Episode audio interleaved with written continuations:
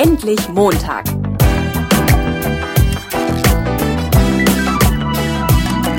Ein Podcast von und mit Heiko Link. Ja, ich sitze hier mit Markus Hein von der Volksbank Bad Oeynhausen-Herford. Ich freue mich, äh, dass Sie sich Zeit genommen haben für ein Gespräch. Herr Hein, die erste Frage gleich mal für das Podcast. Ähm, so ein typisches Vorstellungsgespräch mit Ihnen. Wie sieht das aus? Hallo Herr Link erstmal. Also ähm, mein Ziel ist es, in solchen Vorstellungsgesprächen erstmal eine Menge Wertschätzung rüberzubringen, weil ich natürlich schon ein großes Interesse daran habe, dass meine Stelle gut besetzt wird und dass derjenige, der hier vor mir sitzt, sich hier auch wohlfühlt. Das ist das eine.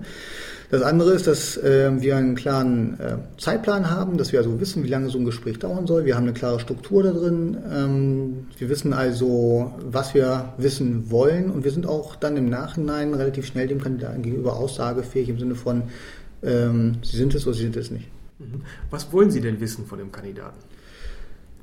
Im Wesentlichen sind das zwei Aspekte, die uns äh, beschäftigen. Ähm, das eine ist die fachliche Qualifikation. Das ist natürlich schon etwas, was uns bewegt, aber viel wichtiger als die fachliche Qualifikation ist das Thema, was für persönliche Kompetenzen bringt denn der Kandidat eigentlich so mit. Mhm. Und äh, da haben wir eben klare Vorstellungen von dem, was wir eigentlich brauchen, um erfolgreich zu sein auf dieser Stelle. Und das versuchen wir in dem Interview herauszufinden. Es gibt so bestimmte Bereiche, über die Sie sprechen, hatten Sie mir im Vorgespräch gesagt. Welche sind das? Ähm, wir finden es immer ganz gut, wenn der Kandidat erstmal die Chance hat, sich selber zu präsentieren. Darum starten wir immer mit einer Selbstpräsentation nach ein paar Fragen, die wir dem Kandidaten vorher mitgeben und wir kriegen dadurch ein paar Anregungen für das weitere Gespräch.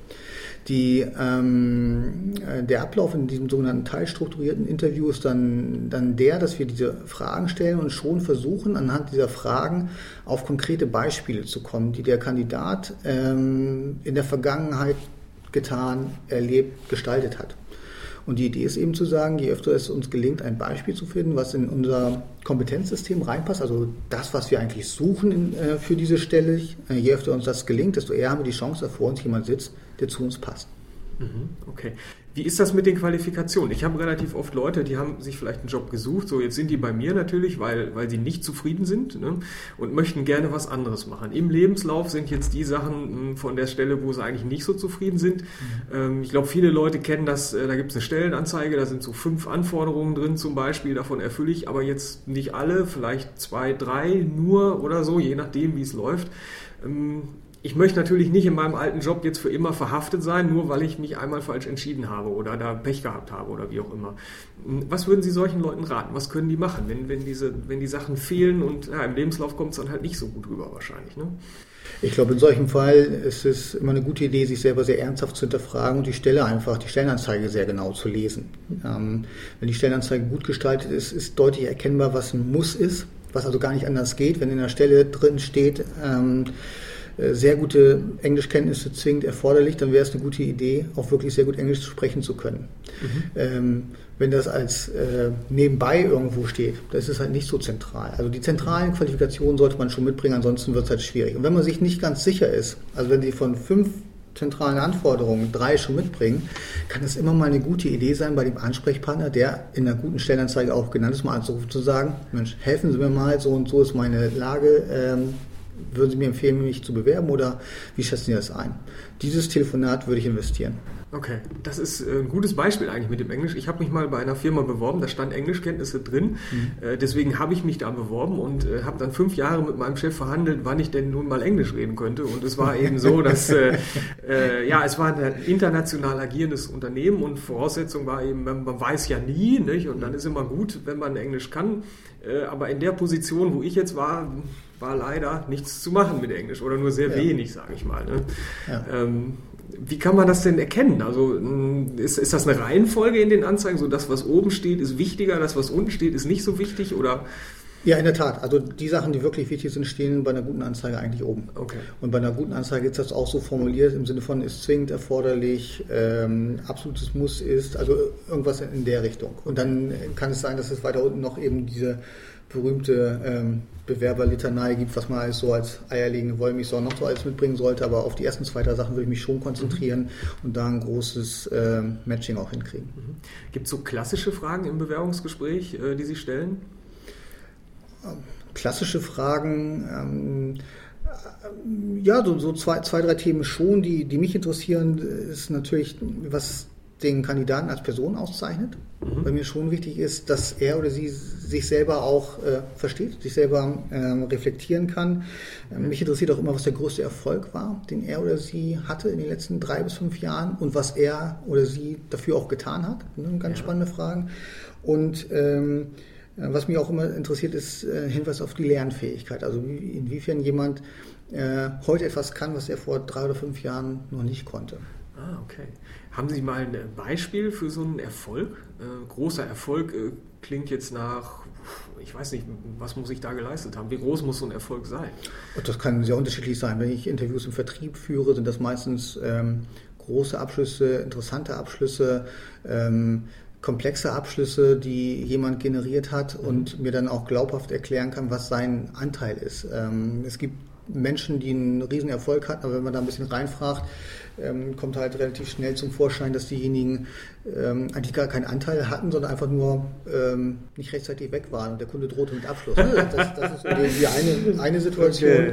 Die andere Situation ist aber, wo wir äh, Menschen haben, die wirklich sehr zielorientiert auf ein bestimmtes Thema hingearbeitet haben, Menschen überzeugen mussten, andere mit ins Boot holen mussten ähm, und dann nachher den, das Ergebnis auch wirklich einfahren konnten. Das ist natürlich dann super. Das sind dann große Erfolge. Mhm, okay. Ähm, Weiterbildung ist noch ein Thema, was mich interessiert. Ich habe im Coaching Leute, wo ich manchmal das Gefühl habe, die machen erstmal eine Weiterbildung und ähm, überlegen sich dann, äh, was sie damit machen wollen. Also ich habe mal mit jemandem gesprochen, äh, die hatte irgendwie sich mit 30 nochmal überlegt, was anderes zu machen, hat in irgendein Studium angefangen, ich weiß gar nicht mehr genau, was das war und habe ich gesagt, boah, super Schritt. Ähm, was machst du denn, wenn du fertig bist mit dem Studium? Und da hat die gesagt, das weiß ich noch nicht, ich bin ja erst im sechsten Semester. Ähm, Sie sehen ja so einiges an Lebensläufen. Ähm, wie ist Ihr Eindruck so zum Thema Weiterbildung? Ist das zu viel? Ist das zu wenig? Wie, wie ist die Reihenfolge? Was, was ist da so für eine Grundstimmung? Also ich bin großer Freund von Weiterbildung. Als ich zur Schule ging, das ist jetzt auch schon ein paar Jahre her, hieß es immer, lebenslanges Lernen ist wichtig. Und da mhm. habe ich, ich habe früher immer gedacht, nach dem Abitur brauchst du ja nichts mehr lernen, weißt ja alles. Das hat, sich dann, ähm, okay. das hat sich dann mit der äh, Ausbildung, die ich im Anschluss gemacht habe, nochmal revidiert. Das hat sich mit dem Studium, was ich dann im Anschluss gemacht hatte, auch nochmal revidiert. Inzwischen weiß ich, ähm, ich bin jetzt ein bisschen älter und weiß immer noch nicht alles. Also insofern glaube ich, dass eine kontinuierliche Weiterbildung immer eine, eine gute Idee ist, um einfach auch im Fluss zu sein. Ähm, Gleichzeitig bin ich aber auch ein großer Freund von zielorientierter Weiterbildung. Also mhm. einfach, einfach nur irgendwas zu machen, um irgendwas zu machen. Ähm, ist sicherlich persönlich interessant, aber wenn ich jetzt auf der Suche bin nach einem Job, nach, einer, nach einem nächsten Schritt in meinem Job, ist das keine gute Idee. Also am Anfang sich die Frage zu stellen, was will ich eigentlich erreichen? Und dann sich die Frage zu stellen, wie ist der Weg dorthin? Das ist, glaube ich, eine gute Idee. Weil ich dann im Interview auch besser sagen kann, ich habe das und das gemacht, um das und das zu erreichen und habe es dann, dann auch geschafft. Mhm. Ähm, wenn ich das nicht rüberbringen kann, ich muss mir irgendwann mal die Frage stellen, wie zielorientiert bin ich denn? Und zumindest in dem Markt, in dem ich mich bewege, ist Zielorientierung echt extrem hilfreich. Mhm, okay. Sie können dem Jobsucher drei Tipps geben. Aus Ihrer Erfahrung. Welche drei Tipps wären das? Ich glaube, dass eine gute Idee immer ist, sich selber gut zu kennen. Also erster Tipp, kenne dich selbst. Mhm. Ähm, setzen Sie sich mit Ihrer Person auseinander, überlegen Sie, was Sie gut können, was Sie nicht so gut können. Das wäre so der erste Aspekt. Der andere Aspekt ist, ähm, die gleichen Kriterien auch fürs Unternehmen, wo man sich bewirbt, anzusetzen. Also kenn das Unternehmen. Äh, mach dich schlau. Äh, was können die, was können die nicht? Ist, wer sind äh, Mitbewerber? Wo ist da der Unterschied zu den Mitbewerbern? Ähm, was für Mitarbeiter laufen darum? Ähm, ich erlebe es häufig genug, dass diesen relativ einfachen Ansatz Kandidaten nicht umsetzen. Und dann in so einem Gespräch total verdutzt mich anschauen, wenn ich sage, Mensch, was wissen die denn über uns? Ähm, das, äh, das, das, ist so das Einfachste an Vorarbeit, was ich eigentlich leisten müsste als Bewerber, um äh, meinem Gegenüber, also jetzt dem Unternehmen rüberzubringen, ich interessiere mich für euch. Wenn mir da jemand gegenüber sitzt und nicht mal meine, meinen Namen kennt, habe ich ehrlich gesagt auch keine Lust mehr, mit dem weiter zu interviewen, ähm, mit dem weiter zu sprechen. Und dritter, dritter Tipp wäre aus meiner Sicht, ähm, seien Sie selbstbewusst. Mhm. Also meistens, wenn Sie im Gespräch sitzen, das, haben Sie ja schon irgendwelche Hürden genommen. Ja. Ähm, und seien Sie dann selbstbewusst, ähm, offen, ähm, aber selbstbewusst und äh, stellen Sie Ihr Licht nicht unter Scheffel. Also das ist genau der Zeitpunkt, wo man auch mal ein bisschen auf die Pauke hauen darf, um, ähm, um einen vernünftigen Eindruck zu hinterlassen. Hm. Das wären so für mich so drei zentrale Aspekte. Okay, also kenne dich selbst, ähm, kenne das Unternehmen, klingt schon nach einem ziemlichen Aufwand. So, was, was für eine Vorbereitung erwarten Sie? Wie viel Aufwand ähm, steckt man da so rein, wenn man, wenn man sich bewirbt? Im Schnitt, was würden Sie sagen? Oder, oder wie weit muss ich, muss ich gehen?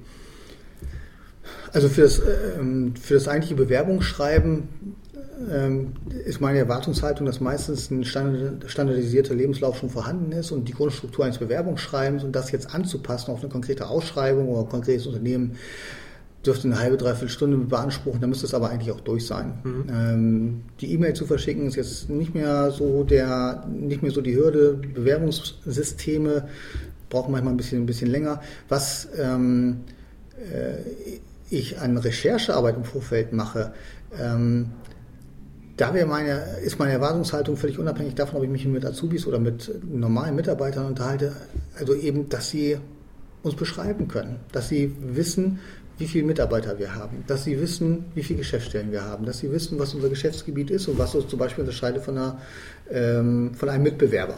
Mhm. Ja, das ist so die Mindestanforderung, die ich habe. Das ist, ich vergleiche es immer so, so ein bisschen mit so, einem, mit so einem ersten Date. Wenn ich äh, irgendwo hingehe und mich mit jemandem treffe, den, den ich vielleicht irgendwie charmant finde und näher kennenlernen möchte, dann macht es auch schon Sinn, dass ich dessen Namen kenne.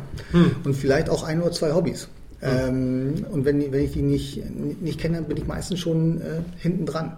Und das, ähm, wir haben Gott sei Dank immer Kandidaten, die das auch tun. Und das ist für mich das, wo bei aller Wertschätzung und Bewerberknappheit ich sage, okay, dann sind die aber auch mal einen Schritt weiter vorne. Mhm. Okay. Letzte Frage. Was ist das äh, Witzigste, was Ihnen in so einem Bewerbungsgespräch oder im Zusammenhang mit dem Thema Bewerbung, Vorstellungsgespräch schon mal passiert ist? Ähm, also grundsätzlich sind diese Interviews eigentlich selten so richtig komisch. Also wir, wir, wir, wir schmunzeln schon mal und wir haben, wir haben auch ähm, Spaß und Wertschätzung, aber äh, brüllkomisch sind da wenig Situationen. Was, okay. was, ich, was ich allerdings wirklich, wirklich mal erlebt hatte, und da muss ich mir auch über mich selber schmunzeln, war, dass äh, hier ähm, nun ähm, Personaler bin in einer Bank, da legt man schon das eine oder andere Mal Wert auf Anzug und Krawatte, äh, dass vor mir dann auf einmal ein Bewerber saß in Jeans und T-Shirt. Und der hat dann auch relativ schnell mitbekommen, dass ich da irritiert drüber war. Äh, irgendwie hatte ich da meine Gesichtszüge wo gerade mal nicht im Griff und äh, er mir dann relativ schnell dann auch ähm, erklären konnte, dass, dass er eine Zeit lang jetzt unterwegs war und der Koffer schlicht abhanden gekommen ist und er deswegen echt mit seinen letzten Klamotten hier in das Gespräch reinkam. Das haben wir dann relativ schnell aufgeklärt, da kommen wir in der Tat schmunzeln drüber. Ähm, aber das war, das war schon eine, eine spannende Situation aus, aus diesem, huch, wer sitzt denn da vor mir, dann wieder in den ja. normalen Interviewmodus zu kommen, das hat einen Moment gedauert. Hat er den Job gekriegt? Nein, die hat er nicht gekriegt, das lag aber nicht an den Klamotten, sondern das war mehr das, das Thema Passung dann auf die, auf die Stelle. Ja. Herr Hein, das war ein total schönes Gespräch. Ich danke Ihnen ganz herzlich, dass Sie mitgemacht haben. Gerne, Herr Erling. Vielen Dank.